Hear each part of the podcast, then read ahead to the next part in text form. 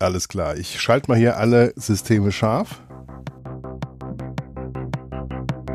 Wunderbar, sollen wir loslegen? Drei, zwei, eins, take off. Hallo und herzlich willkommen hier, den Long Take Podcast, Folge Nummer 114.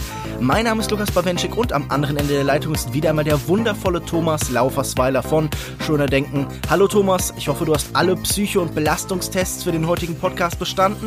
Besser als einer der Haupthelden unseres Filmes, Don auf jeden Fall. Ja, das hoffe ich mal. Denn wir reisen heute in die ferne Zukunft des Jahres 1991, wenn wir über den deutschen Science-Fiction-Film Operation Ganymed von Rainer Erler aus dem Jahr 1977 sprechen. Der wurde ursprünglich für das ZDF produziert und war drei Jahre später dann auch noch im Kino zu sehen. Thomas, wie bist du gerade auf Operation Ganymed gekommen? Also irgendwann hat mir jemand die Delegation von Rainer Erler empfohlen als ähm, Mockumentary, die sich mit der Ankunft von Außerirdischen beschäftigt hat. Und als ich jung war, so in deinem Alter, habe ich mich etwas mehr mit ähm, Außerirdischen im Film beschäftigt und bin dann diesem Tipp nachgegangen und landete irgendwann mal, auch Hendrik hatte mir, äh, glaube ich, von Erler und auch von, von Operation Ganymed schon erzählt und dann besorgte mhm. ich diese Box, die es gibt mit ähm, verschiedenen Rainer Erler Filmen, DVD-Box mit, ich glaube, sieben Filmen. Da ist auch Plutonium dabei und noch ein paar andere interessante Sachen. Und da hatten wir erst die Delegation geschaut, den haben wir auch schon für Schöner Denken besprochen vor längerer Zeit. Und offen war für mich noch Operation Ganymed und ich dachte, den möchte ich mit dir schauen. Dann erzähle ich, glaube ich, mal kurz, worum es denn geht. Nach viereinhalb Jahren kehren die letzten Überlebenden einer ambitionierten Raumfahrtexpedition zum Jupitermond Ganymed zur Erde zurück. Von 21 Männern auf drei Raumschiffen kehren gerade einmal fünf Männer in der verbliebenen Ganymed 2 zurück. Darunter der strikte Commander Mac, gespielt von Horst Frank, der idealistische Exobiologe Don, gespielt von Dieter Laser, der Russe Oss, Jürgen Prochnow und die Amerikaner Steve und Doug, gespielt von Uwe Friedrichsen und Klaus Theo Gärtner. Der Kontakt zur Erde ist vor Jahren abgebrochen und als sie endlich wieder über dem blauen Planeten schweben, wird schnell deutlich, dass irgendwas mit der Heimat nicht stimmt. Irgendwas ist passiert. Statt einer Begrüßungsparade erwartet sie lediglich Funkstille. Thomas, Hast du denn das Gefühl, mit Operation Ganymed einen fast vergessenen Klassiker wiederentdeckt zu haben oder ist es eben doch nur ein alter ZDF-Fernsehfilm? Also ich glaube, die Wahrheit liegt ziemlich genau in der Mitte. Der hat schon Elemente eines ZDF-Fernsehfilms in der Produktion, Er hat auch ein paar Probleme, da können wir gleich noch drauf zu sprechen kommen, die den Film so ein bisschen in seiner Funktionsfähigkeit oder in seiner Genussfähigkeit auch einschränken, um es mal höflich zu formulieren. Auf der anderen Seite hat er ganz viele interessante Ebenen und ganz viele sehr, sehr geglückte Elemente. Für mich ist es ein Film, der, wenn man drei, vier Entscheidungen als Regisseur und Produzent anders getroffen hätte, der deutsche ganz große Science-Fiction-Klassiker sein könnte. Er ist praktisch in Griffweite eines extrem guten Films und äh, man kann sich an den extrem guten Elementen erfreuen, aber der ganz große Klassiker ist aus verschiedenen Gründen nicht geworden. Meine erste Assoziation war, wow, erinnert mich dieser Film an Planet der Affen. In der Art, wie die Erde oder leere Teile der Erde eingesetzt werden wie fremde Planeten, wie die Erde den Menschen nicht mehr vorkommt, wie sie vorher war. Also die Menschen sind der Erde fremd geworden und umgekehrt nach so einem großen Fortschritt. Und das ist auch für mich dieser Pessimismus, der späten 60er, 70er Jahre, nachdem so diese Umbrüche, diese Revolution der 60er Jahre sich verlaufen hatte und man sich gedacht hat, okay, wir haben jetzt immer noch den Kalten Krieg, wir haben immer noch diese extreme Trennung zwischen Ost und West, die hier im Film ja auch sehr explizit ist und diese Stimmung von von Verlust und Schmerz dieser Zeit wird ja ganz oft in diesen Science Fiction auch aufgegriffen. Also hier im Film ist es ja sogar metaphorisch relativ offensichtlich. Da ist diese große Friedensexpedition, dieser große Versuch, Frieden zu schaffen, der gescheitert ist. Und ich fand das einfach interessant, diese politische Ebene da sofort drin zu sehen. Ansonsten muss ich sagen, der Film etabliert sich für mich schon sehr früh, vor allen Dingen als einer, der über Gesichter und Stimmen total stark funktioniert. Das waren für mich so die zentralen Reize, weil das sind alles echt interessant aussehende Schauspieler. Also ich finde gerade die Gesichter von Horst Frank und Dieter Laser sind total einprägsam in diesem Film. Ich dachte gerade bei Horst Frank musste ich die ganze Zeit an Klaus Kinski denken, vielleicht irgendwie gekreuzt mit Peter Weller. Also so, so dieses. Oh ja, diese, Peter Weller ist ein guter Vergleich, ja. Ja, also irgendwie so dazwischen, als hätte man so in diese, in die Maschine aus die Fliege die beiden gesteckt und dann wäre halt Horst Frank rausgekommen.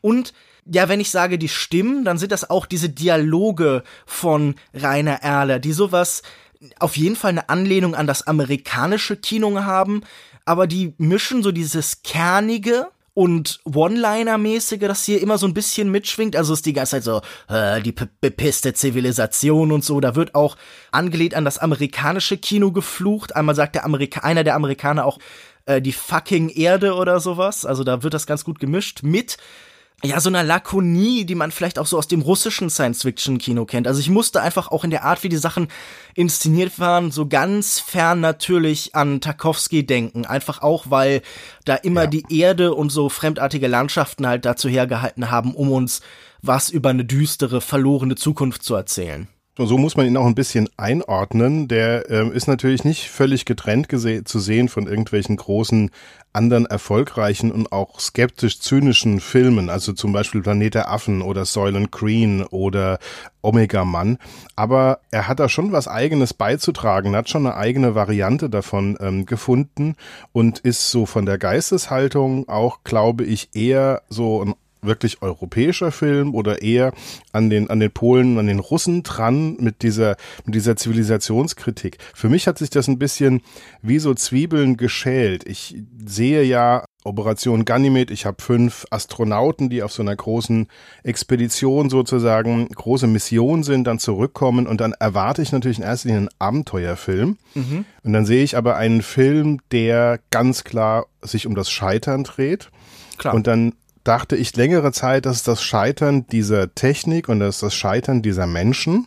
Mhm. Dann stelle ich aber fest, dass, worum es Rainer Erler hier wirklich geht, er hat ja das äh, Buch selbst geschrieben, ähm, auf dem der Film basiert.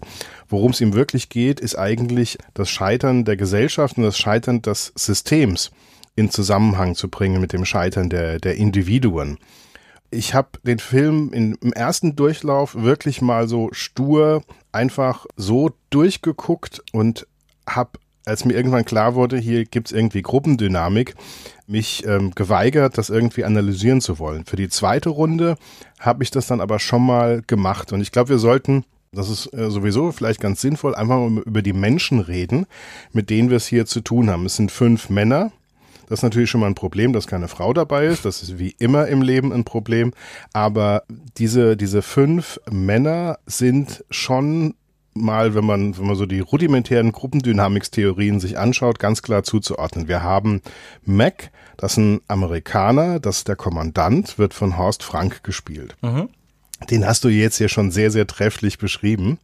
Und es gibt einen Antagonisten, der ganz anders ist als der Kommandant. Das ist Don, gespielt von, von Dieter, du sagst Dieter Laser, ich würde Dieter Laser, Laser sagen. Verzeihung, ich aber hab, ich habe einfach gedacht, Dieter Laser wäre der perfekte Science-Fiction-Name. Absolut. Auch wenn er Dieter Laser hast, lass uns bei Dieter Laser bleiben. Zumindest in dieser Podcast-Episode, ja. alles klar. Also, Dieter Laser ist der, der Antagonist, der ist ganz anders. Das ist also praktisch Alpha und Omega in der Gruppendynamik. Oder am ehesten vielleicht, wenn man mit Freud an das Ganze geht, so ein bisschen über Ich und Es auf der anderen Seite. Ja, das, das speist oft diese, diese Alpha- und Omega-Typen, ganz genau. Das ist, ähm, die lassen sich schön übereinander legen. Dann gibt es in der Gruppendynamik noch die Beta-Figur. Das ist die rechte Hand von Alpha, also des Anführers. Und du würdest auch sagen, dabei handelt es sich um Os den Russen gespielt von Jürgen Prochnow. Übrigens extrem gut gespielt, der da so zwischendurch ganz unverkrampft so ein bisschen Russisch redet, ja. das vielleicht nicht perfekt Russisch sich anhört, aber ganz natürlich im Film rüberkommt. Und dann haben wir noch zwei Gammas, also das sind so die ganz normalen, die ganz normal reagieren und ähm, weder Widerstand leisten noch irgendwie ähm, selbst die großen Entscheidungen treffen. Das sind auf der einen Seite Steve, von Uwe Friedrichsen gespielt und Duck von Klaus Theo Gärtner. Und das sind ja Figuren, die eigentlich dadurch, dass sie, dass sie leiden und dass sie praktisch an das Ende dessen, was sie ertragen können, geführt werden, die dadurch ähm, interessant werden im Film. Ja, sie sind so ein bisschen so die Diskursmasse. Sie sind das, was verhandelt wird, was unter den handelnden Polen von Mac und Don halt leidet. Also das sind die, die halt getrieben werden in die eine oder andere Richtung am ehesten. Dieser Film zerfällt ja ganz klar in, in zwei Teile. Wir haben diesen ersten Teil an Bord mhm. des Raumschiffes. So die ersten 25 Minuten ungefähr. Genau. Gruppendynamisch sehen wir, dass das Team da funktioniert und in dieser Exposition äh, lernen wir halt auch genau diese Verteilung und diese Eigenschaften kennen. Don, der die ganze Zeit auf die Nerven geht mit irgendwie, ich will jetzt aber schon mal die Erde sehen, dann dreht doch schon mal das Raumschiff der dann, ähm, als das Raumschiff verlassen werden muss, eigenmächtig entscheidet, die Proben von Jupiter mitzunehmen, beziehungsweise vom Jupiter-Mond Ganymed mitzunehmen und dann dafür die medizinische Ausrüstung zurücklässt. Also der sich eben den Befehlen verweigert und der seinen eigenen Kopf durchsetzt und der eine andere Agenda hat, als die, die Mac vorgibt. Und Mac ist von Anfang an immer wir sind im Plan, ja, das ist so ein wörtliches Zitat, der folgt einfach diesen Befehlen und dieser, dieser reinen Vernunft und wirft den anderen vor, dass sie nicht sentimental werden sollen und genug Geschnulze. Genau, also da ist Selbstdisziplin ist der Kernbegriff für ihn. Ähm, nur mit Selbstdisziplin kann das Team überleben. Also das sind so diese zwei verschiedenen Konzepte und diese ersten 25 Minuten habe ich total genossen weil ich das Produktionsdesign großartig finde. Das hält meiner Meinung nach in den 70ern mit, mit jedem Film mit und zwar nicht in der Professionalität des Produktdesigns, also die haben ja nicht so viel Geld gehabt dafür, sondern in der Cleverness, wie sie es gelöst haben. An ganz vielen Stellen merkt man sofort diese typischen technischen Tricks. Natürlich hat man sich da auch von 2001 inspirieren lassen. Man merkt, wann die Kamera auf dem Kopf steht, damit die Leute wie in der Schwerelosigkeit sind. Und ich finde ganz besonders clever einfach, wie simpel es ist. An einer Einstellung, eine Kiste wird geöffnet und die Sachen daraus fliegen nach oben weg. Und man sieht, es ist eigentlich nur der umgekehrte Shot aber in Zeitlupe. Aber es funktioniert trotzdem. Es ist eine Welt, die immer in sich stimmig sind. Und ich finde an diesen ersten 25 Minuten vor allen Dingen interessant, wie extrem eng sie sind. Also die Einstellungen sind wirklich schon oft lächerlich nah an den Gesichtern. Dieser Lagerkoller, dieses gegenseitig ausgeliefert sein und diese extreme Enge, die äh, wird extrem gut vermittelt. Es gibt auch gar kein Außen so richtig. Alles nimmt man nur noch über diese Bildschirme wahr. Das heißt, wir werden genau so in dieses sensorische, in diesen sensorischen Katalog dieser Figuren eingeführt. Was mir auch sofort aufgefallen ist, sind zwei Sachen. Nämlich zum einen, wie sehr wir schon am Anfang merken, dass eigentlich alles handlungstechnische, alle Katastrophen und so schon passiert sind. Also das heißt, wir merken, wir sind am Ende einer langen Reise. Wir merken diese Abgekämpftheit, dieses Leidende. Und das merken wir auch an einem Element, das ich ganz interessant finde. Jeder von denen kann auf den Tag genau sagen, wie lange sie schon unterwegs sind. Also sie rattern runter, wir sind seit 1585 Tagen unterwegs und du kannst dir so richtig vorstellen, wie sie im Kopf, so wie in so einer Gefängniszelle, so Strich um Strich an die Wand machen. Und das fand ich einfach erzählerisch sehr clever. Und dieses Produktionsdesign finde ich auch toll. Also, sie haben da als irgendwelche Sitze, haben sie einfach Autositze ausgebaut und dahingestellt. Sie haben einfach irgendwelche normalen Sicherheitsanzüge als Raumanzüge und dann einfach jede Menge Kabel da reingemacht. Und es funktioniert technisch sehr gut, weil es einfach aussieht wie naja, so ein Ort, der einfach halt ewig lang belebt worden äh, ist und der sich über die Zeit halt so, der, also der ist genauso abgekämpft wie sie. Das ist tatsächlich so und das ist auch, wenn du Menschen dann zeigst, ähm, in, in so, so ein Team zeigst, dann wird so ein Team oft undisziplinierter gezeigt als Kampfpiloten und Wissenschaftler, die für so eine Mission ausgesucht werden, in Wirklichkeit sind. Aber auch solche Leute an denen gehen viereinhalb Jahre in so einer Blechdose auch nicht spurlos vorüber. Ja. Und ich finde, da hat er so einen realistischen Weg gefunden, der uns auch überzeugt. Also wir erinnern uns an Aliens von John Carpenter, wo die, wo das Militär total undisziplinierte, idiotische Figuren sind. Keine Militär der Welt würde das so funktionieren. Oder ähm, bei Stargate, wo auch die ähm, Soldaten so ein totales verrücktes Abziehbildchen sind, die weit weg von jeder Realität sind und überhaupt keine Profis. Das ist hier, glaube ich, so genau der richtige Weg. Es bröckelt so, aber jeder versucht sich noch, naja, bis auf Don, versucht sich da noch halbwegs dran auszurichten, damit es auch funktioniert. Aber du hast recht, die Katastrophen sind alle schon passiert, die kommen nach viereinhalb Jahren zurück und niemand wartet auf sie. Also nicht nur, dass es eben keine Parade gibt, was so die geheime Hoffnung von, von allen ist, aber vor allen Dingen auch von Don. Es ist auch so, dass dann auch, dass keine Station auf sie wartet und dass es keinen Funkkontakt gibt. Und wir haben schon durch Rückblenden erfahren, das ist ähm, so Mockumentary-mäßig am Anfang gemacht mit Originalmaterial und dann so reingeschnitten ähm, UN-Bilder mit Waldheim damals, dass alles gescheitert ist und ähm, dass sie jetzt äh, aufgeben, danach zu suchen. Ich dachte mir, als ich den Film gesehen habe, reicht mir das schon als Grund dafür, dass sie noch nicht mal merken, dass sie zurückkommen oder gibt es überhaupt niemand mehr? Und das finde ich toll für die Atmosphäre des Films, dass man als Zuschauer vielleicht schon vor den Protagonisten auf die Idee kommt, mein Gott, das ist eine ausgestorbene Erde schon, hier ist schon alles zu spät, da ist überhaupt niemand mehr. Wir kommen aus der Leere des Alls, aus einem unbewohnten Planeten zurück in unsere ehemals bewohnte Heimat. Und sie ist jetzt auch leer. Und das ist, das ist, nachdem einmal diese Idee gekommen ist, finde ich, ähm, wird das für den Zuschauer auch immer wieder stärker, nachdem sie dann gelandet sind, notgelandet sind und durch die Wüste laufen, erstmal rausfinden müssen, welche Wüste sie da durchlaufen und wo sie eigentlich hin müssen um zu überleben. Und dann setzt sich das ja fort. Die laufen ja rum und finden dann eine Leiche, dann finden sie ein leeres Dorf, dann finden sie ein leeres Flugzeug, dann finden sie eine verlassene Straße. Das steigert sich ja. Und sie finden halt keine Menschen. Und das finde ich, ist ja so ein Topos, den es ja auch in einigen Science-Fiction-Filmen gibt. Das ist eine der Stärken des Films weil er da einen ganz, ganz, ganz zynischen und ganz, ganz negativen Ton setzt. Also ich finde, was du über das Produktionsdesign ge gesagt hast, würde ich sagen, also Alien von Ridley Scott ist sicher ein wichtiger Bezugspunkt. Ich musste halt auch so ein bisschen an Darkstar denken von John Carpenter.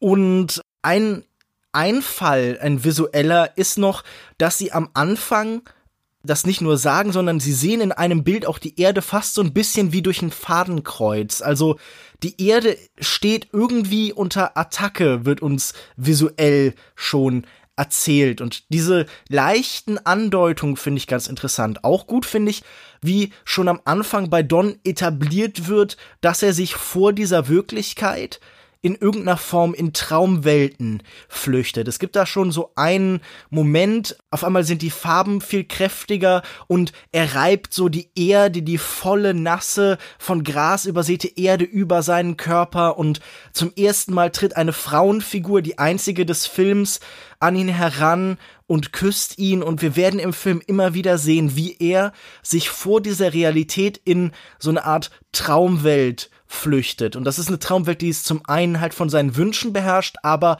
auch von seinen Ängsten, von den Traumata der Vergangenheit. Und da er der Einzige ist, dessen Rückblenden wir sehen, würde ich auch irgendwie argumentieren, dass Don schon die Hauptfigur ist. Also er ist der, bei dem wir am nächsten sind, über dessen Innenleben wir am meisten erfahren. Auf jeden Fall, das denke ich auch.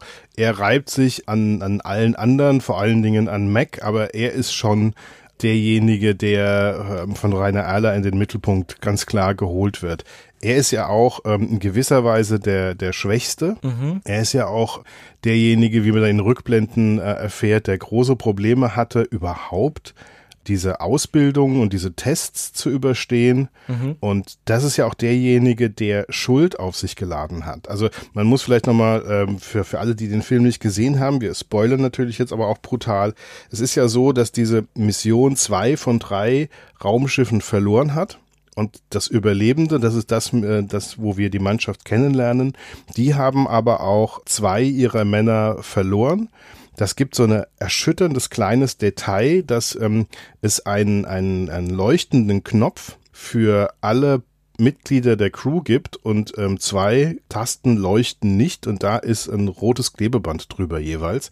Das sind nämlich die zwei toten Russen, glaube ich, die gestorben sind auf Ganymed. Und dass die gestorben sind, ist, so habe ich es im Film zumindest empfunden, unter der Verantwortung von Don passiert, der nämlich als Exobiologe ähm, einen Kratersee entdeckt hat und da ähm, sicher ist, dass da organisches Material drin ist und der dann eine sehr gefährliche Aktion befehligt und auch zulässt, dass die Männer dieses Risiko eingehen und die klettern dann darunter und sterben dann bei dem erfolgreichen Versuch, Proben zu nehmen, gehen aber die anderen beiden Astronauten drauf.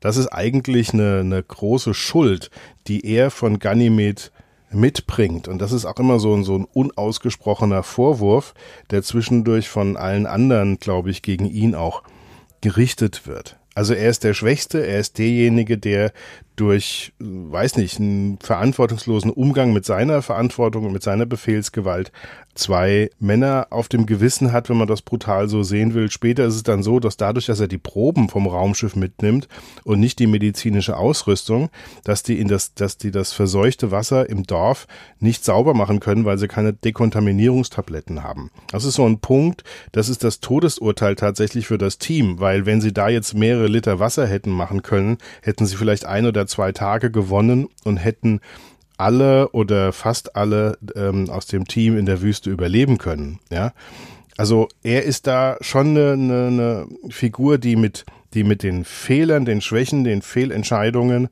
oder zumindest den problematischen Entscheidungen schon im Mittelpunkt steht. Und wir können es spoilern. Am Ende ist ausgerechnet er es, der überlebt. Oder von dem wir annehmen können, dass er überlebt. Ich finde dadurch dass gerade bei ihm diese starke Traumebene etabliert wird und gerade die vor dem Ende auch nochmal sehr offen zutage tritt, ist das auch ein unsicheres Ende. Also ich glaube, wir können uns hier nie lückenlos sicher sein, was mit ihm passiert, ob wir vielleicht doch nur in eine andere Ebene seiner Träume versinken. Aber ich möchte Don nicht unbedingt in Schutz nehmen, aber doch sagen, dass es, glaube ich, eine ambivalentere Figur ist, als du das bis jetzt hast anklingen lassen. Denn Rainer Erler bewundert sichtlich auch seinen Idealismus und seinen Forschergeist und diesen Gedanken von ihm, dass es auch darum geht, einfach über die reine Funktionalität, über die reine Existenz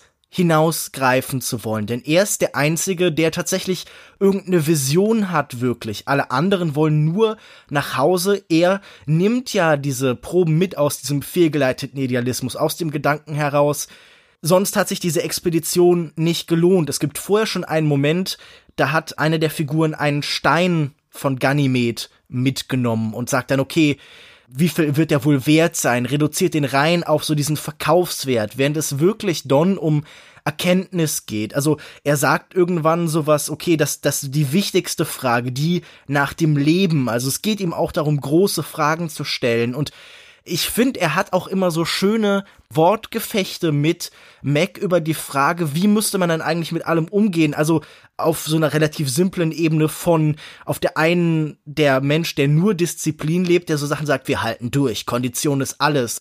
Und dann kommt dann aber der, der das menschliche Element reinbringt und Don sagt ihm dann, ich habe keine Kondition, ich habe Schiss.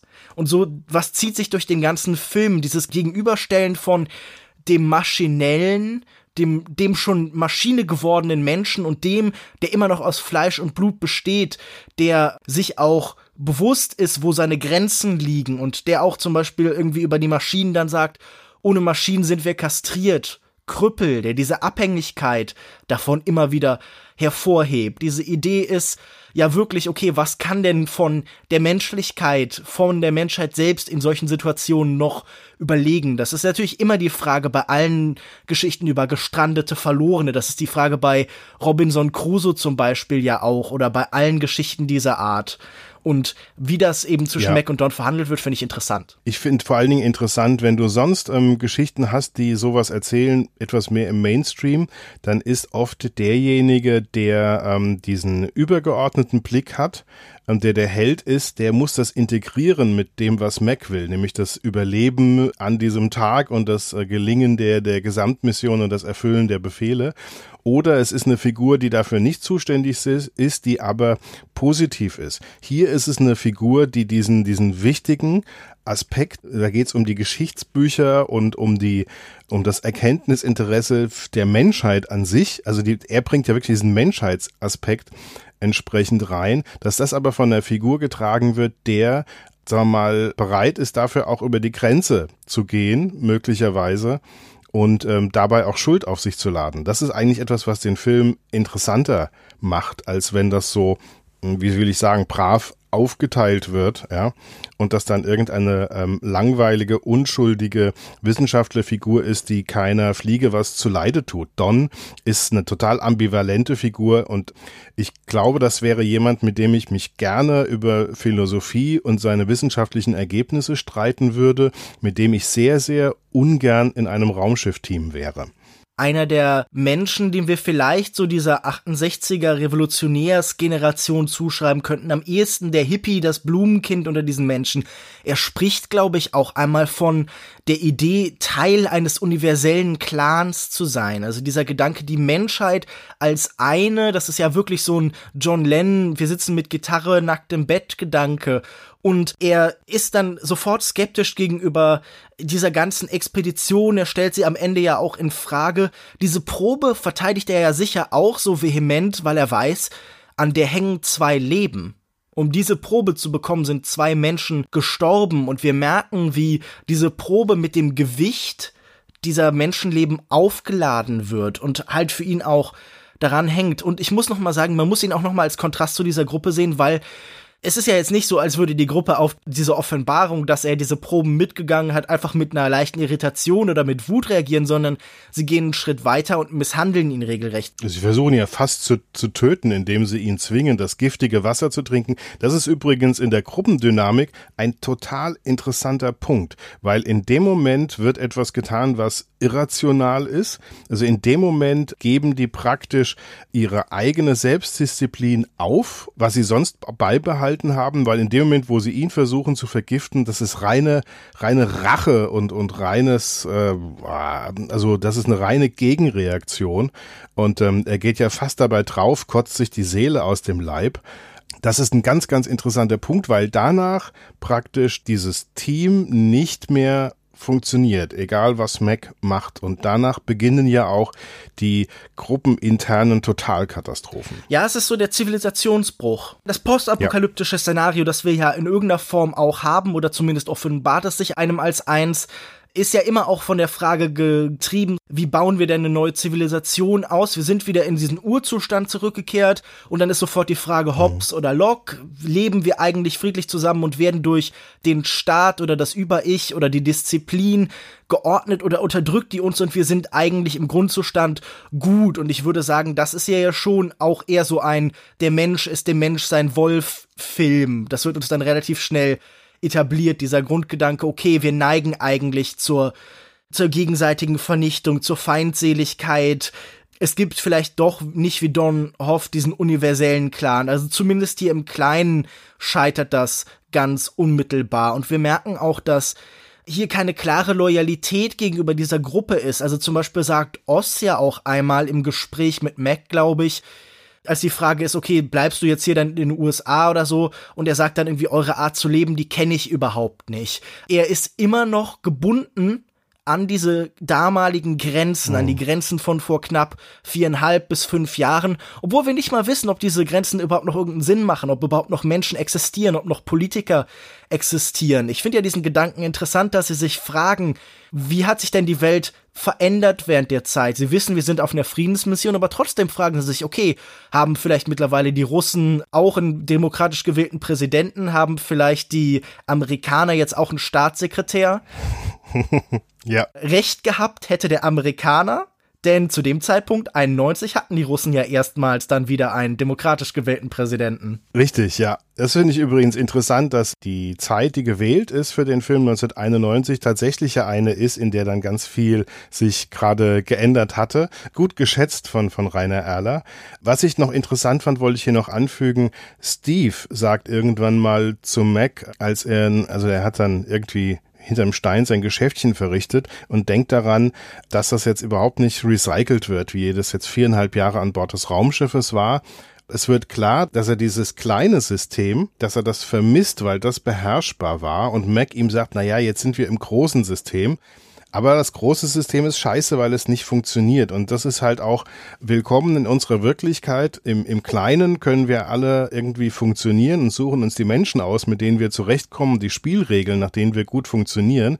Und wenn wir als mehrere Milliarden Chaos auf dieser Kugel funktionieren müssen im großen System, zeigen wir alle unsere, unsere schlechtesten Seiten. Ich finde, finde auch, dass das manchmal in, in Dialogen auch richtig, richtig gut rüberkommt, dass auch Rainer Erler da oft auch den richtigen Satz findet. Also dass gerade diese, dieses Gespräch mit dem Russen, ähm, wird es einen Präsidenten geben oder nicht, oder auch diese Auseinandersetzung zwischen Mac und Don. Irgendwann sagt Don dann zu Mac, du weißt das alles exakt Commander, warum stecken wir eigentlich jetzt so exakt in der Scheiße? ja. ja. das fand ich so ein, einen wunderbaren Satz, um mal klarzumachen, wo hat eigentlich die Selbstdisziplin und das System uns hingeführt? Das System hat uns dahin geführt, dass wir viereinhalb Jahre, über 20, glaube ich 21 äh, Astronauten insgesamt und viele, viele Milliarden ähm, Dollar da investiert haben und dann haben die noch nicht mal das Radar offen,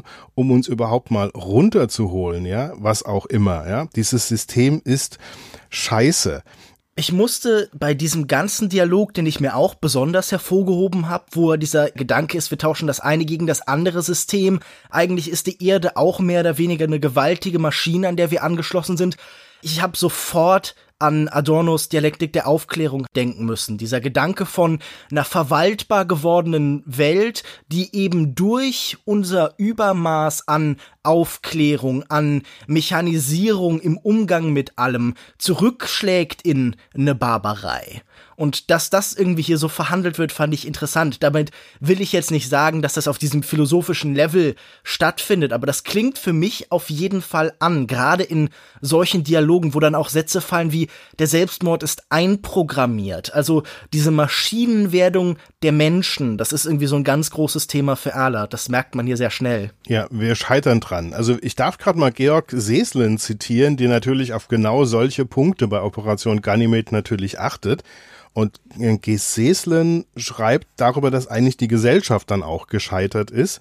Ich zitiere, nicht von der technologisch verschärften Heldenreise, sondern von einem Trip in das Innere des Menschen kehrt er zurück. Und das ist bei Erler so ganz anders als bei Kubrick oder Tarkovsky kein philosophischer Innenraum, sondern die grausame Trivialität gesellschaftlicher Fremdbestimmung. Der Aufbruch zu neuen Grenzen im All ist für eine Gesellschaft absurd, deren Erkenntnismöglichkeiten in einem Wust von Interessen erstickt wird. Die Gesellschaft ist für die technologischen Schübe, die sie erzeugen kann, noch nicht reif. Das ist, finde ich, auch eine Aussage, die, die ziemlich gut den Film dann auch trifft und die auch das klar macht, wie aktuell der Film jetzt auch ist, weil wir gerade wieder an verschiedenen Themen vorgeführt bekommen, wie wir als, als Gesellschaften riesige Probleme haben, ähm, ähm, Probleme zu lösen. Was mich aber, wenn ich ehrlich bin, frustriert. Ich finde, diese ganzen philosophischen Elemente sind da sicher angelegt, aber ich habe selten das Gefühl, dass Erler sie in der Form irgendwie umsetzen kann. Also ich habe das Gefühl, das ist ein Film, der selten clever visuell erzählt. Da gibt es sicher einzelne Momente. Also ich finde gerade in der Enge dieses Raumschiffs hat er immer wieder interessante Ideen, zum Beispiel mit dieser Doppelbelichtung als quasi der Planet Erde über ihnen aufgeht und so. Das sind interessante Gedanken.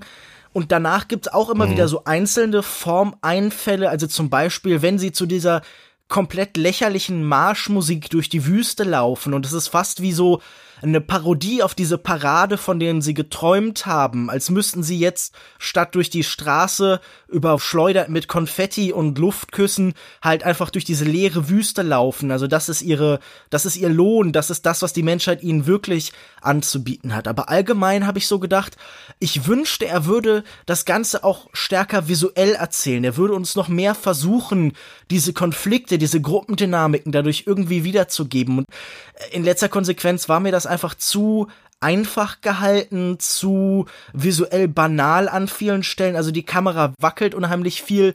Wenn man innerlich so ein bisschen aufgewühlt ist, okay.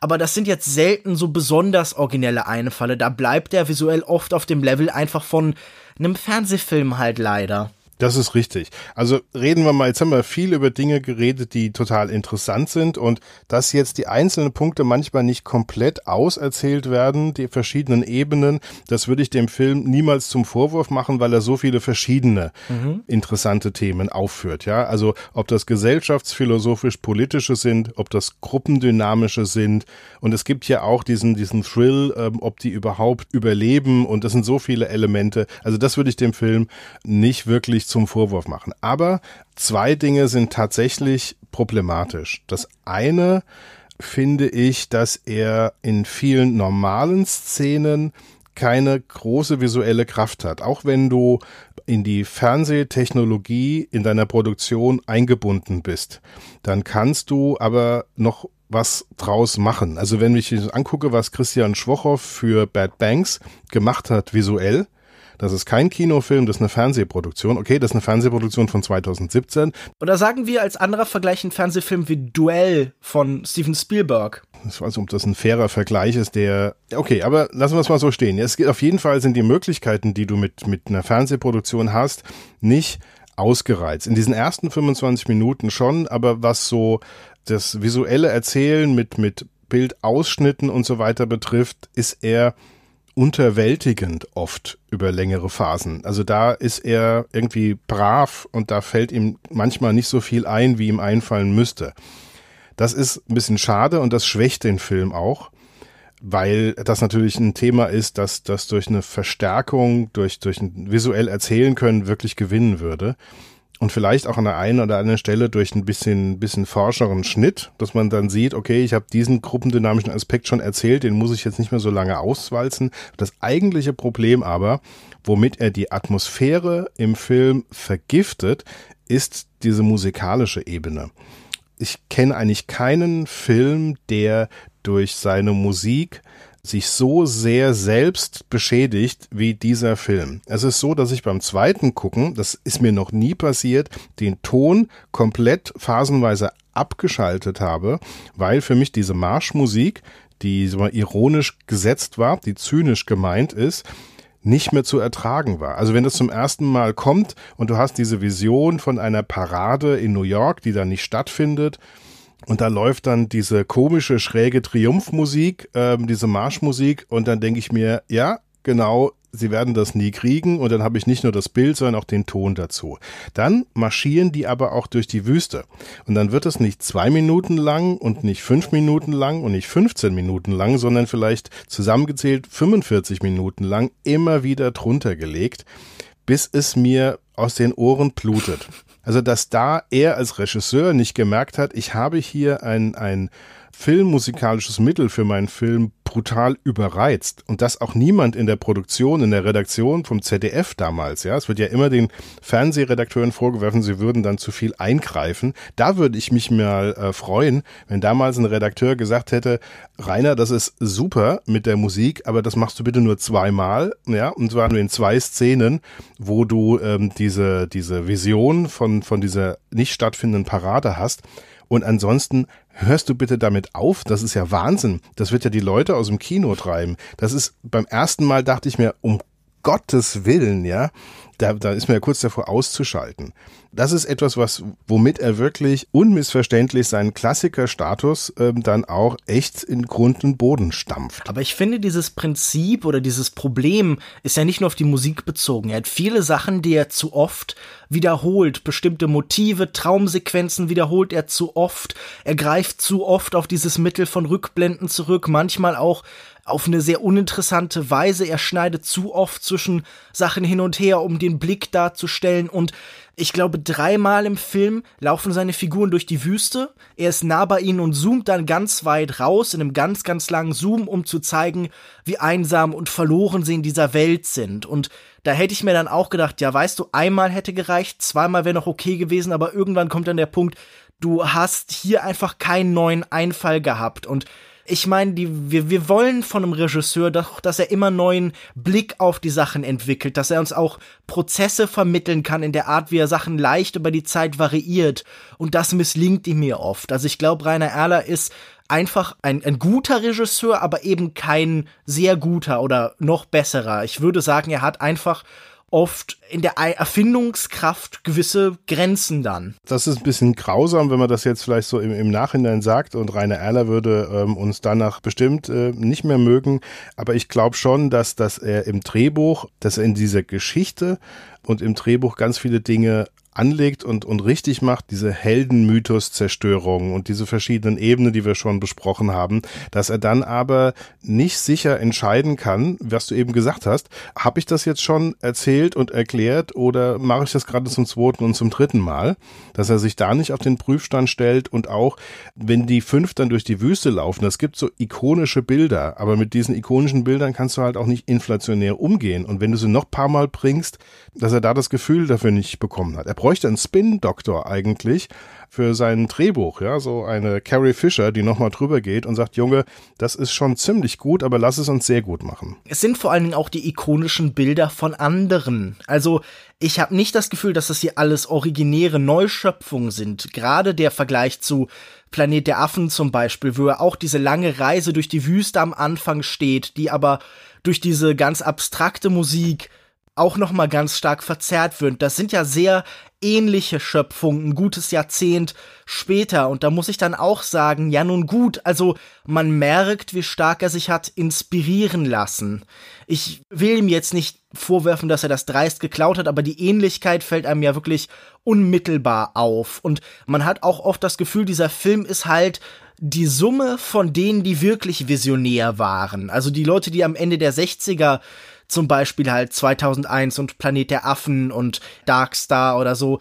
Die Leute, die vorher einfach ähnliches entworfen haben, die werden hier dann einfach, ja nicht direkt zitiert, aber die werden halt, die, die klingen an. Es ist jetzt kein übermäßig origineller Film in der Hinsicht. Also da würde ich dir ein bisschen widersprechen. Also ich sehe das, was er knapp nicht erreicht hat, größer.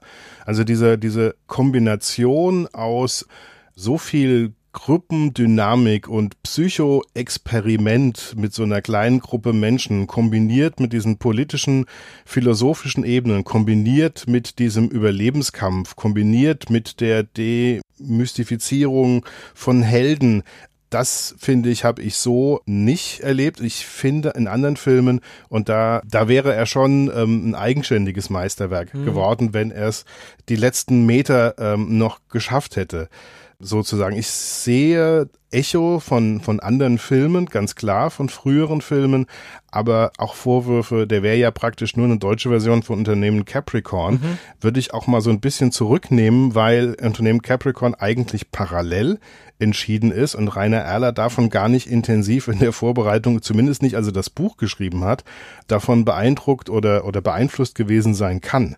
Also er ist ja selbst mit 77 noch relativ früh dran und man muss aufpassen, dass man nicht Filme, die danach gekommen sind, als Filme, die ihn irgendwie beeindruckt hätten haben können, da mit reinnimmt. Und ich, wenn ich ihn einordne, dann ist das auch das Jahr, in dem Star Wars passiert ist. Also in dem praktisch ähm, Science Fiction auch wieder zurückkehrt oder eine neue Schleife macht im Mainstream-Unterhaltungsfilm ja. und sich verabschiedet von dem, was 2001 und Solaris und so weiter. Ja, es geht zurück zur Space Opera.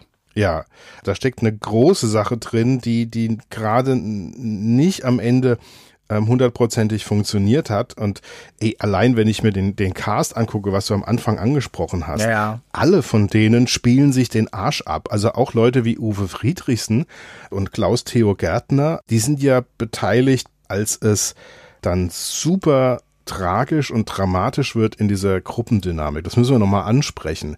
Irgendwann sind die nach viereinhalb Jahren und als einzige Überlebende von insgesamt 21 Astronauten und dann sind sie auf der Erde und sie wissen immer noch nicht, ob sie überleben und sie drohen zu, sie haben nichts zu essen und nichts zu trinken und diese Todesangst, äh, schubst sie über den letzten Rest von Selbstdisziplin, den sie nach viereinhalb Jahren noch haben. Das ist einfach mehr, als man von einem Menschen verlangen kann. Und das finde ich ist auch etwas, was, was er hinkriegt, was, was dann auch rüberkommt und dann steigern sich die, die Aggressionen und das führt dann zum Mord an Oss durch Duck, wenn ich es richtig in Erinnerung habe. Duck dreht dann für einen Moment total ab, dreht total durch, bringt Oss um und Mac bestraft ihn, ist dann sofort der Richter und ähm, tötet Duck. Und dann haben wir die beiden Leichen da liegen. Und Steve ist dann über Nacht mit den Leichen alleine und weil er so hungrig ist, ja. Der nächste Zivilisationsbruch. Der nächste totale Zivilisationsbruch ist, dann fängt er an, von den, von den Leichen zu essen, wird dann von den anderen beiden, also von Doug und Mac, von Don und Mac äh, überrascht und schämt sich so sehr, dass er alleine zurück in die Wüste rennt und dann da elendiglich krepiert. Mhm. Das ist auch wirklich großartig. Und wenn du das dann mal mit Unternehmen Capricorn vergleichst, mit der amerikanischen Produktion, dann ist das ja ein auf Action reduziertes ähm, ähm, Verfolgungsjagd-Spektakel mit leicht kritischem Beiwerk. Also da finde ich, ist dann Operation Ganymed eine ganz, ganz große Nasenlänge voraus. Wie schon angesprochen, für mich war das Schauspiel, diese Gesichter und Stimmen wirklich so der zentrale Reiz des Films. Daran hatte ich, also auch an diesen Dialogen, wie diese Dialoge vorgetragen werden, daran hatte ich tatsächlich sehr viel Freude.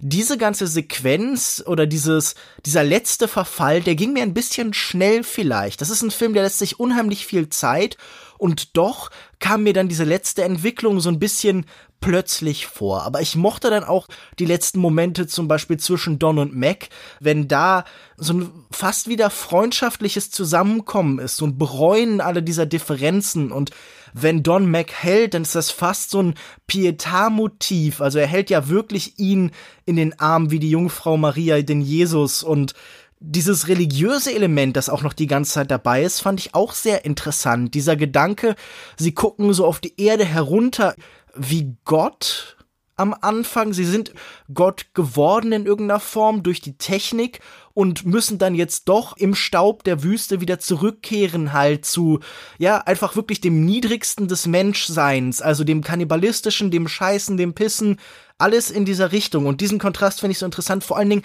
weil es auch diese tolle Dialogsequenz in der Kirche gibt. Und da gibt's diesen ganz lakonischen Dialog. Einer kommt zum anderen in die Kirche dann und sagt, du hier. Und dann sagt der andere, Schatten. Und dann merken wir, dass diese religiöse Institution in dieser Welt, in diesem Zustand nichts mehr ist als das reine Gebäude, nichts mehr als der Schatten, der sie spendet und das Dach über dem Kopf.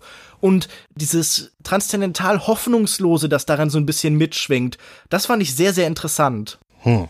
Da habe ich jetzt gar nicht so sehr dran gedacht, weil das eigentlich auch etwas ist, was wohltuenderweise nicht ausgesprochen wird, ja, oder? Also im Vergleich zu einem, Amer in einem amerikanischen Film würde das jetzt die, diese Theodizee-Frage und sonst was, die würde dann wieder zurückkommen und ähm, das vergällt mir ja häufig dann auch solche, solche Geschichten, wenn es dann wieder um Gott geht und gibt es Gott und was ist das für ein Gott?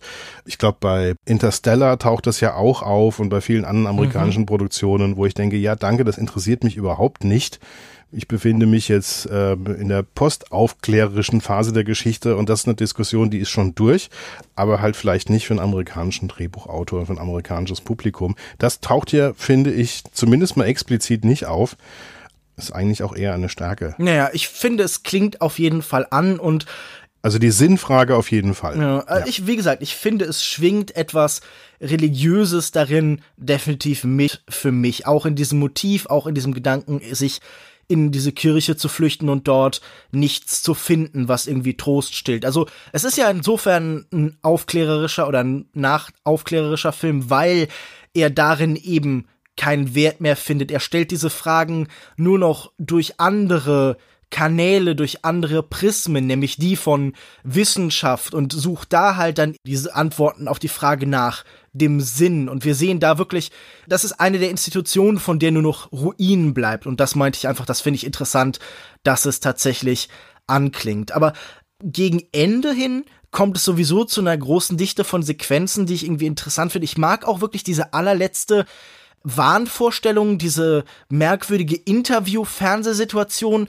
Halb tot stolpert er plötzlich halt in dieses Fernsehstudio und wird von einer unsichtbaren Menge von Menschen befragt und er kriegt ganz kuriose Fragen und gibt ganz kuriose Antworten und diese Idee, dass die im Off bleiben und wir als Zuschauer so ein bisschen unsere Fragen da auch loswerden, finde ich ganz interessant, vor allem weil da ich ich musste fast lachen, weil es irgendwie so eine trockene Komik ist, wenn er gefragt wird, kam es denn zu homosexuellen Kontakten? Er sagt was? Nein. Und dann fragt jemand zurück, warum nicht? Und das fand ich tatsächlich ja. irgendwie ganz amüsant. Und dann antwortet er, wir hatten Pillen dagegen. Oder wir hatten Pillen, sagt er einfach. Und das ist halt irgendwie, das finde ich schön. Triebkontrolle ist ja ein Problem sowieso für jedes Team, das sich nicht aus dem Weg gehen kann. Und das ist ja beim Militär so, das ist ja auch für Astronauten ja auch ein total schwieriges ähm, Problem. Das erfordert ja auch einen ganz bestimmten Typus von Mensch, der halt auch mit, mit seinem, mit seinen Trieben und seinen Gefühlen, ja. auch mit seinen Aggressionen zum Beispiel umgehen kann ähm, und der wie beim Marsianer, der so eine größere Menge Humor und Gelassenheit hat, dem er diesen anderen inneren Dämonen sozusagen, diesen anderen Kräften entgegensetzen ja. kann. Das, glaube ich, kommt hier nur am Rand, aber diese absurde Pressekonferenz, die finde ich ja, die findet ja in seinem Kopf statt, ganz ja, klar. klar. So habe ich es empfunden. Das ist ja so der absolute Albtraum, ja. Also er hat ja so so ähm, verschiedene Traumbilder, die ihn auch so, wo wir was über ihn verstehen. Der Wunsch nach nach Anerkennung und Ruhm dieser nicht stattgefundenen ähm, Parade, dann der Wunsch nach endlich wieder mal eine Frau sehen und anfassen zu können. Und dann stellen wir fest, dass es diese extrem attraktive Frau von dem Cola-Plakat beim Training ist, mhm. dass er später dann visioniert, ja die auch toll ausgesucht ist, weil sie so so äh, glaubwürdig wie aus einem Plakat dann runtergestiegen aussieht und diese Pressekonferenz, äh, wo er dann so endgültig imaginiert, wie das dann alles ablaufen wird und es wäre katastrophal. Ja. ja. War, war tatsächlich eine starke Szene. Ich finde diese Frau von dem Cola-Plakat auch insofern interessant. Was ist das, was da ist? Das letzte Element des Kapitalismus, das wir in dieser Welt noch sehen. Und das ist ja wirklich irgendwie auch ein schöner Gedanke. Was ist der Kapitalismus? Es ist irgendwie die Vorstellung von Cola in der Wüste, so das Versprechen, wir geben dir alles und das Schönste und das Beste und du kannst glücklich sein durch den Konsum, aber in Wirklichkeit bist du in der Wüste und hast nichts außer dem Traum, den wir dir in den Kopf gesetzt haben. Der Konsum zeigt sein denkbar schönstes Gesicht in dem Film, ja, und er bringt dir nichts, weil du kommst nicht dran an die Cola, du hast noch nicht mal Wasser. Jetzt ist es für mich so ein bisschen die Frage, für dich ist klar, dass das, ähm, wenn er am Ende in diese Slums reinstolpert, mhm. ist das tatsächlich eine Vision von ihm oder passiert das wirklich? Was ist deine Theorie? Ich finde es schwer zu sagen, aber da wir in dem Moment uns lösen von einer Vision, von einer Wahnvorstellung zurückkehren in die Wirklichkeit, habe ich schon das Gefühl, er findet hier Menschen. Also, wenn es einen Atomkrieg gab, wenn in San Diego was explodiert ist, dann wird er nicht alle Menschen vernichtet haben, nicht alle haben fliehen müssen, wir wissen es nicht. Aber ich hatte in diesem Moment schon das Gefühl, er kehrt in irgendeiner Form in diese Zivilisation zurück und es ging Erla vor allen Dingen um dieses starke Endbild, der verwirrte, von außen kommende, der doch irgendwie wieder in, in die Fremde zurückkehrt, die vielleicht das Letzte an Zivilisation ist, was er finden kann und dadurch verwirrt stolpert und sich auch selber irgendwie nicht ganz sicher ist, ist das hier ein Trugbild oder bin ich hier wirklich an einem Ort angekommen, wo Menschen sind und einfach diese Idee der Verlorene, der Schiffbrüchige, der zurückkehrt und zwischen den Menschen hindurch stolpert. Das ist ein Bild von einer großen Wirkung irgendwie und also mein Eindruck war schon, dass das hier nicht ein weiterer Traum ist. Zumindest gibt's dafür in den filmischen Mitteln keinen klaren Indikator.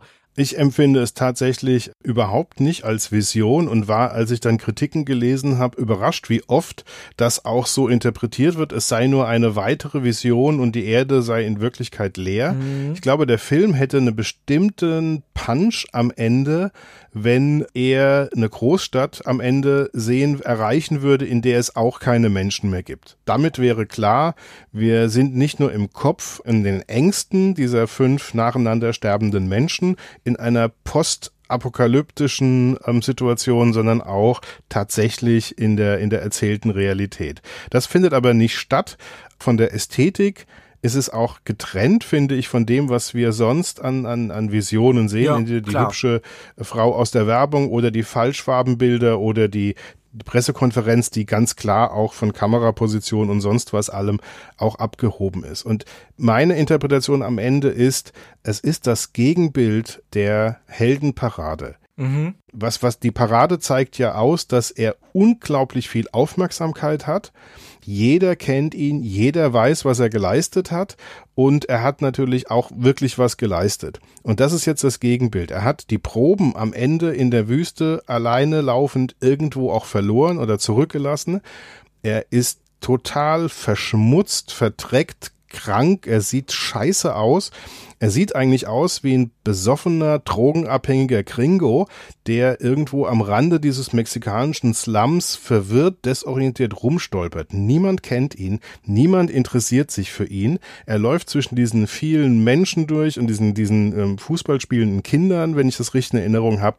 Und es ist wirklich das Gegenteil davon. Er kommt, es gibt noch die Menschheit, aber alles, was er dafür geleistet hat, dieser, dieser ganze hehre Antrieb von ihm und von 21 anderen, von allen, die diese Friedensmission mit unglaublichem Aufwand gemacht haben, ist alles für den Arsch, es ist alles vergeblich gewesen. Und das ist noch schlimmer als wenn die Menschheit gar nicht mehr da gewesen wäre. Natürlich kehrt man nicht in die Heimat zurück, die man erwartet hat, sondern in die Fremde eigentlich. Die Welt hat sich in irgendeiner Form verändert und so visualisiert uns das der Film, dass er als Fremder auf die Erde zurückkehrt und die Welt und die Ideen wirklich eine Friedensmission, mit denen er gestartet ist, die gibt es nicht mehr. Also es gab irgendeine Veränderung, es muss gar nicht eine Katastrophe gewesen sein, auf jeden Fall irgendeinen Spin. Irgendwie haben sich die Ideologien und die Ansichten dieser Welt halt verschoben und er kehrt mit seinen Träumen als einsamer Verlorener dazwischen. Also vielleicht ja.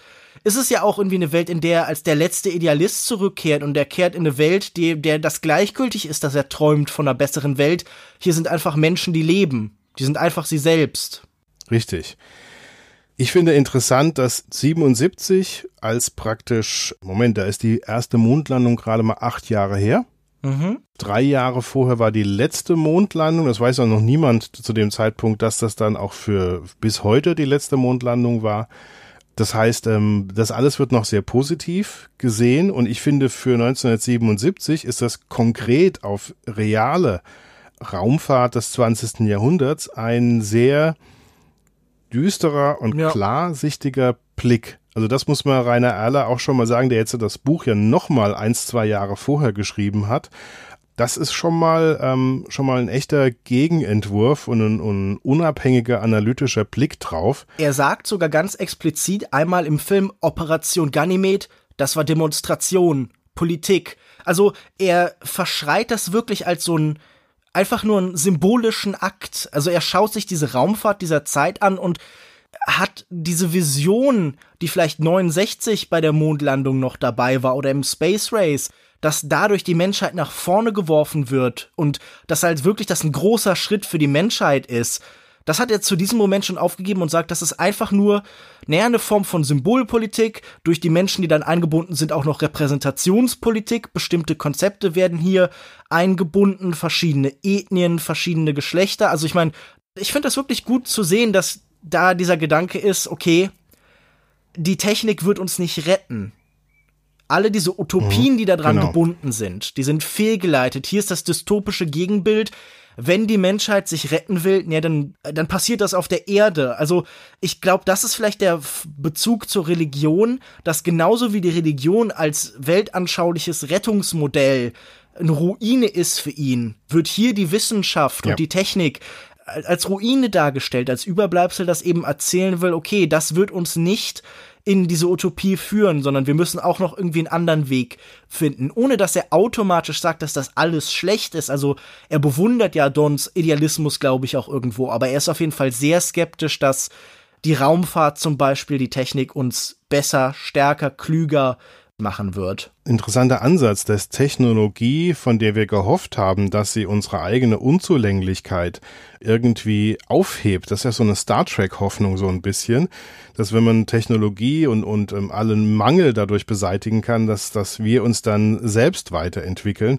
dass das nicht der Fall ist. Ich habe gestern ein Video noch gesehen, ich glaube von, von Dr. Sandra Schwarz, wenn ich mich richtig erinnere, die gesagt hat, künstliche Intelligenz hält uns einen Spiegel vor. Das heißt, die Entscheidungen, die wir mit künstlicher Intelligenz versuchen zu treffen, die kollidieren dann mit der Unzulänglichkeit unserer eigenen Urteile und Vorurteile. Das heißt, die Technologie ist am Ende etwas, was wie ein Skalpell mal so eine Schutzschicht wegnimmt und drunter zeigt, ja, also egal, wie schnell er euch fortbewegt, ja, das ist immer noch das gleiche Affengehirn wie vor 70.000 Jahren. Ich fand ganz interessant, ich glaube, habe vor einer Weile in der Cargo einen Artikel darüber gelesen, da wurde so diese heutige Obsession mit dem Algorithmischen, dass bestimmte Prozesse gänzlich erklären und erleichtern soll und halt Entscheidungen von mhm. Menschen präzise greifen, mit einem Schachtürken, also mit dieser Apparatur, die als Schachroboter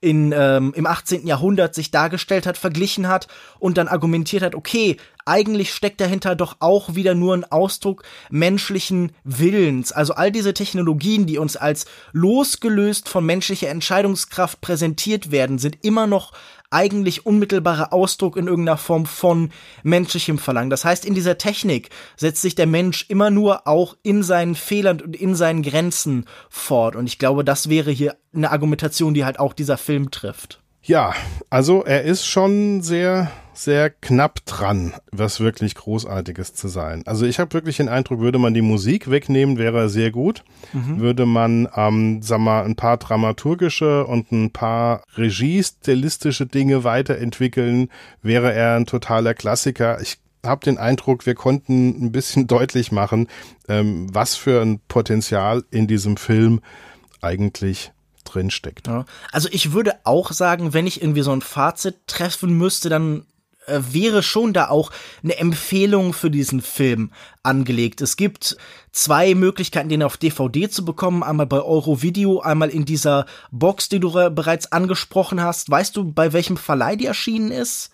Ich weiß es nicht auswendig, aber es ist die einzige ähm, Mehrfachfilmbox, die findet man ähm, bei jedem DVD-Händler, glaube ich, auf Anhieb. Man muss sagen, die Qualität ist nicht toll. Man merkt, dass das ursprünglich VHS-Kopien waren, die übernommen worden sind. Es gibt, wenn man nicht Geld ausgeben möchte, auch eine Version auf YouTube, die mit solider, also annehmbarer Qualität daherkommt, das, was man eben von den meisten Filmen auf YouTube erwarten kann, dann wäre die Hürde auch nicht so groß. Ich glaube, es ist auf jeden Fall ein interessanter Film, den es sich lohnt anzuschauen. Ich glaube, dass er gerade künstlerisch nicht durch und durch erfolgreich ist. Also Rainer Erler ist, glaube ich, jemand, der besser in der reinen Konzeption ist, der besser daran ist, mit, sich mit Ideen auseinanderzusetzen, als die wirklich visuell umzusetzen, als filmisch zu erzählen. Also er ist kein großer Künstler, kein großer Handwerker, aber jemand, der interessante Ideen und Gedanken hat. Und ich glaube, auch wenn ich diesen Film jetzt nicht ganz überzeugend fand, würde ich sagen, man sollte ihn sich anschauen. Ja, also wer, wer sich mit anspruchsvollem Science Fiction auseinandersetzt, finde ich, muss ihn auf jeden Fall schauen, weil ähm, da doch zu viel drinsteckt.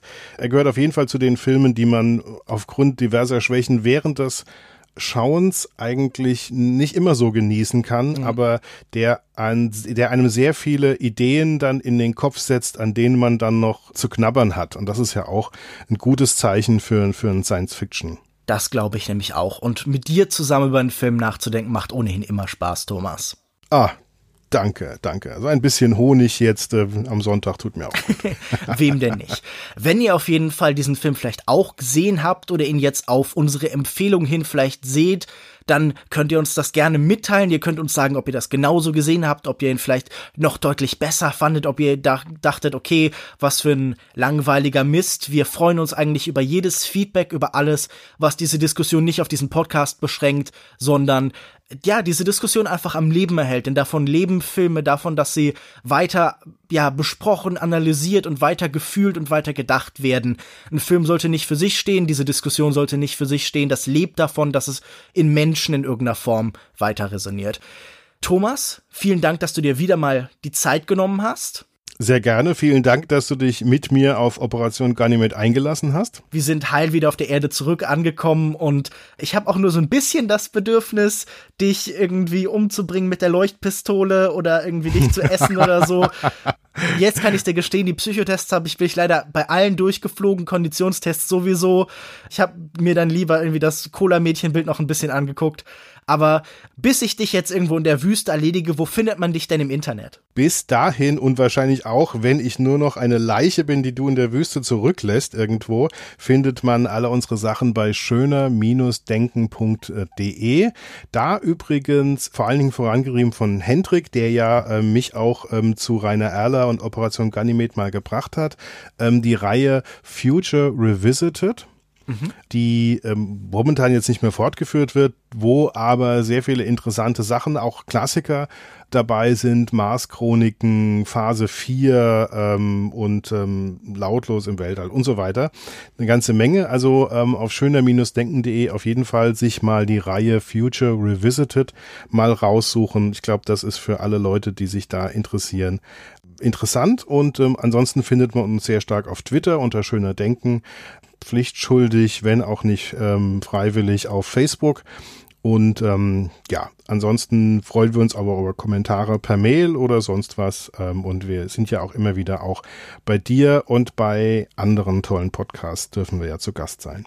Äh, mich dürfte es in nächster Zeit in Form von der Nippon Connection Nachberichterstattung auch noch ein paar Mal bei euch zu hören gegeben. Wir haben ja eine ganze Menge zusammen aufgenommen. Longtake findet ihr unter anderem auf Twitter auf longtake.de. Man findet uns auf soundcloud.com slash longtakepodcast und auf facebook.de slash longtake Podcast. Da kann man uns gerne Nachrichten hinterlassen, mit uns weiter diskutieren. Wir freuen uns über alles und vor allen Dingen freuen wir uns über Rezensionen auf iTunes oder Apple Music. Am besten fünf Sterne, denn das hilft uns ungemein besser sichtbar zu werden und dann können wir vielleicht auch endlich diese anderen Podcasts, die vor uns in der Top 100 sind. Ich glaube, wir sind irgendwie auf Platz 64 oder so. Das äh, ist viel zu niedrig. Da müssen wir definitiv noch ein aufsteigen wird doch Zeit, dass wir, keine Ahnung, die Lichtspieler oder wer da vor uns ist, überholen. Helft uns dabei. sieht und seht sie als unsere Feinde jetzt in diesem Moment, auch wenn sie es eigentlich nicht sind. Mich persönlich findet ihr auf Twitter unter @kinomensch, auf kinomensch.wordpress.com findet ihr mich aktuell nicht, aber ich schalte den Blog bestimmt bald wieder ein, wenn ich ihn fit gemacht habe und regelmäßig beim Filmdienst und bei kino-zeit.de. Und dann bleibt mir jetzt eigentlich auch nur noch zu sagen, vielen Dank fürs Hören und auf Wiedersehen. Tschüss.